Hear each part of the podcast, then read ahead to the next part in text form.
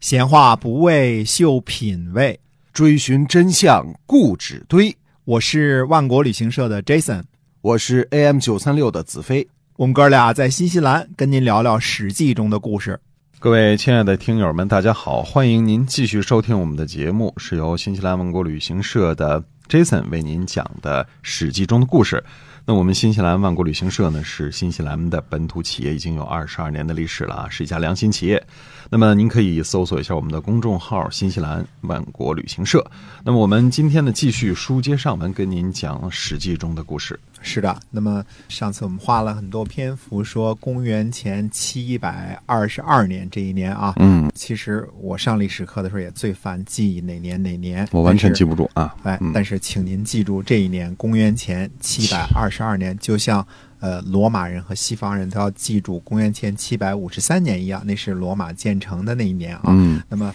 公元前七百二十二年这一年呢，是春秋和左传开始纪年的这一年啊。明确纪年的时候哎嗯啊，，对，所谓的春秋和史记，那么春秋呢，当时的这个历史书呢，都叫春秋，春天、秋天嘛，对吧哎嗯，表示都叫日子春过天去了嘛，嗯，对，所以韦小宝说为什么不叫冬夏？嗯，冬夏是理论上才是的， 是吧？啊，冬虫夏草啊，嗯冬虫夏草。哎，那么春秋呢，有鲁国春秋，有郑国春秋，有赵国春秋，这个各个国家呢都有自己的春秋嗯，啊。但是呢，记春秋的这个人叫史官啊。那么哎在赵国呢，后来叫董史，那嗯后来董姓呢就是从赵国的这个地方来的啊。啊，那么史官他的任务是干什么呢？就是把一些个重大的事件，主要是国君的婚丧嫁娶啊，以及别国的诸侯的其他诸侯之间来的这个聘问，就是外事活动。啊，记载下来，以及呢一些国君和大臣的言行，他们的言行呢是否合乎礼？嗯这个礼是周礼啊，合理还是不合理？所以这就是叫做春秋。那么孔夫子呢，依据鲁国的春秋写成了这个春秋，但是我们说呢，孔夫子写这个春秋呢，就像一个大纲似的，就像教学大纲似的，他说的非常的简单，特别大一杠啊特，别大纲， 特别大纲嗯。嗯，但是这个大纲呢，得有人把内容给填进去啊，所以哎《左传》呢就干的这个事儿，他把里边的孔夫子这个写的这个春秋的记载呢，给了一些个呃注释，嗯啊，给了一些注释，就告诉说这个孔夫子记这个事儿是怎么回事，怎么回事儿。那鲁国的春秋不是其他国的春秋，因为春秋和左传，所以鲁国的记录特别详细，而且呢都流传下来了啊。所以公元前七百二十二年开始呢，我们对这段中国的历史就特别特别的熟悉了，就是好多细节我们都知道了。特别感谢孔夫子，哎，呃，如果说孔夫子有什么样的成就的话啊，除了说儒家思想、嗯三纲五常以外呢，他呢最主要的工具是写了本历史教学大纲啊。哦那么他的学生呢帮他写了一本历史书，而且呢这个书的观点呢相当的正确。嗯现在人的眼光来看呢，无论他记事儿的方法、方式和历史观，那都是没有任何可以挑剔的地方。哎，最严格的中国的西方的历史学家的眼光来看，都是特别特别合格，自己就考了一百分的啊。嗯我们先说说这个鲁国公元前七百二十二年是怎么回事呢？公元前七百二十三年的时候呢，鲁国的国君呢鲁惠公就薨了。薨了之后呢，鲁惠公呢与这个正妻仲子所生的这个儿子呢叫鲁桓公。鲁桓公呢这时候还小呢，年纪小呢，所以呢，公元前七百二十二年的时候呢，就让鲁隐公呢来摄政。我们这儿稍微叨叨叨叨啊，在那个时候，摄政呢是可以按照正职称呼的。嗯嗯，也就是说，举个什么例子呢？我们最近这个某个局缺了局长了啊，先让张先生代替，哎啊，叫站在局长之职，对，嗯站代局长职，他就代理局长，对吧？嗯但是在代理局长期间呢，我们也称为张局。对，为什么这么称呼呢？他在摄政代理这段时间呢，他是有实际的头衔儿的，嗯，所以我们说，在摄政期间呢，鲁隐公实际上是国君的这个待遇啊、嗯国君的称呼。那以前呢，在更早的时候呢，周公旦他也摄政过，对吧？嗯因为嗯周成王年纪还小呢，对所以周公旦呢就是摄政，摄政呢他也称王。这个嗯不算是僭越，这个不算是不合周礼，这个是合乎这合个乎周周礼的的礼法的，嗯对，所以它等同于实际上的国君。那么他呢，后来叫鲁隐公，可是呢，史书上呢就不称继位，这个是摄政和这个正式国君的一个区别，它不称继位。等到将来少年国君长大成人之后，他还要还政，就是嗯说不继位，而且要还政，这是摄政和正牌国君的最大的两点不同。如果是摄政，就取而代之了，那叫篡。那就像我们说啊篡篡改位的篡啊嗯，嗯篡位的篡，这就是篡了，那就是周礼所不能够容的了。为所以礼，哎嗯，对，所以说你看当时啊，虽然说呢，天子的城池被攻破了，镐京被攻破了啊，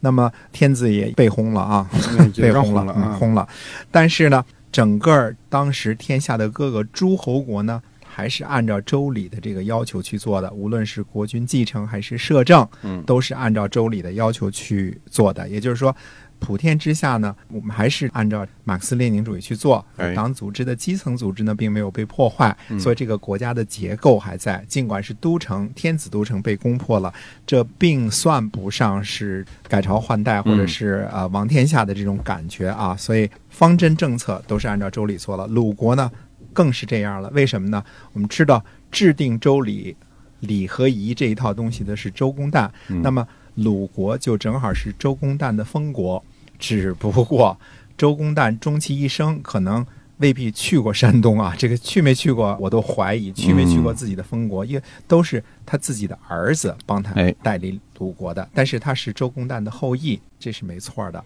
周公旦可能自个儿太忙啊，他不一定有他空一去直。在王应该是在东都这边的，因为嗯本身的这个他的分配的任务呢，就是我们前面说过啊，周公旦和这个昭公氏两个人呢是有明显的分工的，两个人嗯是一字并肩王，嗯都是管理大区的。哪两个大区呢？一个是东边，一个是西边。哎，陕，也就是说金陕大峡谷这边啊，嗯陕以东归周公旦管，陕以西归昭公氏管。嗯嗯，所以就是说，原来的包括陕西、陕北啊、甘肃啊这些个地方，这都归昭公氏管对。过了陕这边之后呢，就归周公旦管。那么你想想，他又营建洛邑，他又平管蔡之乱，他又辅佐成王，所有的这些个都应该是在东边进行的。所谓的当时的天下的东边呢，洛阳呢是天下的中心。就即便是去过曲阜，那肯定也是在洛阳待的时间比在曲阜待的时间长。对了啊，好了，那公元前七百二十二年这一年，鲁隐公没有继位，但是开始摄政了。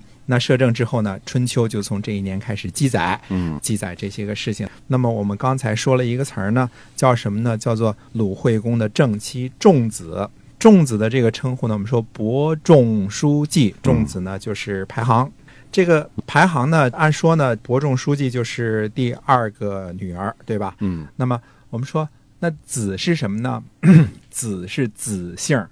子姓儿是谁？那就是嗯说，仲子呢是宋国的二公主，这个意思明白了吧？嗯嗯啊，仲子后边这个子不是我们平常说儿子儿子、小子那个子孙子那个啊不是那个仲子是子姓的仲，第二个女儿。子是宋国的国姓，我们知道嗯这个宋的祖先就是子姓啊，子这姓是他的嗯国姓啊。也就是说，古人看到仲子这两个字儿就认得了，这是宋国的二公主嗯哦仲子。哎，而且呢，也有把国名呢排在这个姓儿之前的，比如说我们叫秦嬴，嗯那就是嗯秦国的嬴姓的公主。哎，嗯呃，齐姜，那就是齐国的这个姜姓的，哎姜姓的公主。嗯那么为什么有人说綦江呢？因为还有其他地方讲，比如申江，那嗯姓申的也姓江啊，哎这这个就把它啊区生别开姜了。什么的啊，对，当时呢，出嫁给诸侯的女子啊，都是这么称呼的，仲子啊，什么綦江啊、武江啊。就他的姓儿和他的封地对了，组合起来的。嗯仲子呢是续弦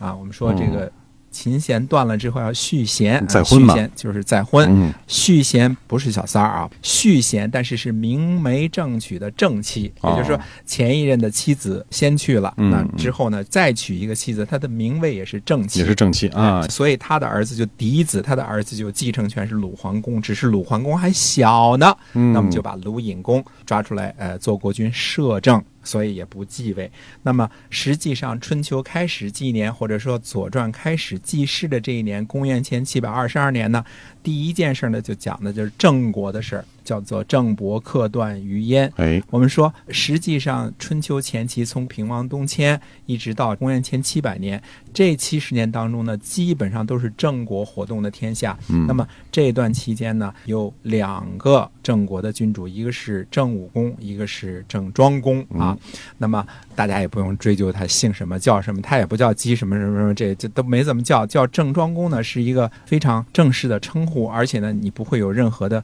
混淆。这个郑庄公呢，也不会跟别人混了，他嗯也是一个像一个专有名词一样。那么郑庄公呢，知道呢，他在位的时候呢是公元前七百四十四年的，也就是说郑武公在位呢是从公元前七百七十一年一直到公元前七百四十四年，嗯，这段期间是郑武公，郑武他公把嗯快国也灭了，把这个东国国也灭了，对吧？但是关于其他什么事儿，剩下就是传说了，比如说灭胡啊什么这些，我们就传说的就不是为什么是在后边预言写的，预言写的战国时候好多写的东西都不可信啊，嗯，包括我们说这个吕不韦称为说改一个字儿就给人一千两银子啊的一这个字嗯千金这，哎，一字千金的《吕氏春秋》，实际上好多呢，战国时候的文风呢就已经开始举例子、讲故事、打比方，打比方嗯。那这个故事有的时候呢，他们只是专注于说理，就是哦我举这个例子，就是说理，并不是说在意于说这个故事的真伪，因为它不是历史书。哎那，么当时主要是搞这个思想文化和纵横捭阖嘛，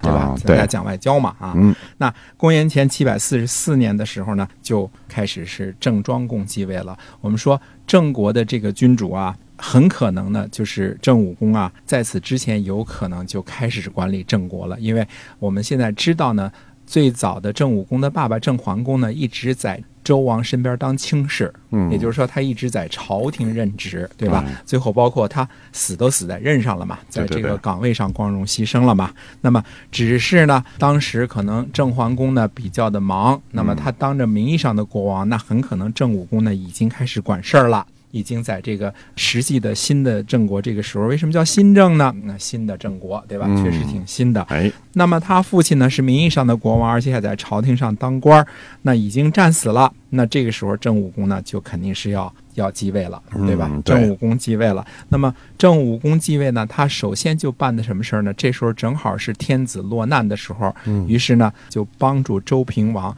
在京城洛阳附近安顿下来。嗯这个逃难的人先给他安顿下来了。对，那么安顿下来呢，顺势呢，非常的正常的郑武公呢，也继承了他爸爸的周朝卿士的这个爵位。嗯，到底是郑武公到郑庄公之间还出点什么事儿呢？那我们到底这个《左传》第一章记的是什么事情呢？那么下次有时间的时候再给大家叙述郑伯克段于鄢这段故事。哎，这是一个很有名的一个故事啊。嗯那么今天呢，我们的《史记》就先跟您聊到这儿啊，希望听众朋友呢继续关注我们今后的节目。